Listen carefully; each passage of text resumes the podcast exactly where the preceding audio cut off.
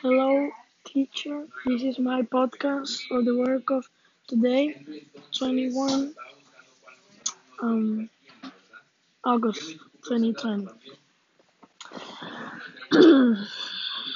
Hello, classmates and teacher. My name is Steven, and I come to tell what I think about COVID-19.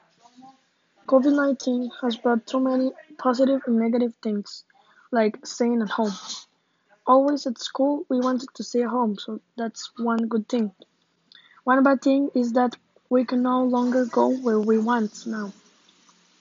Now we can go out, but, but with precautions, with a mask, away, away from people, and things like that.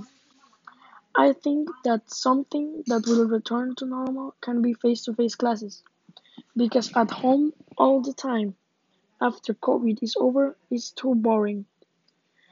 Something bad that it will never come back again is how we socialized before. Before, someone like coughed a little and they gave him like water or juice because they had like choked or something. But now, everything is COVID, even a sneeze.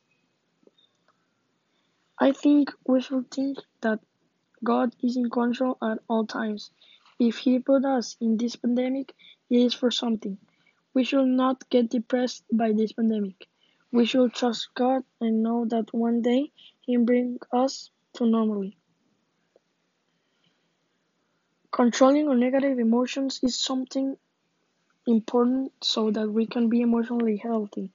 As a student and person, I have the hope that one day everything will be normal again. Thanks, teacher and classmates, for your attention. Take care and happy week to everyone.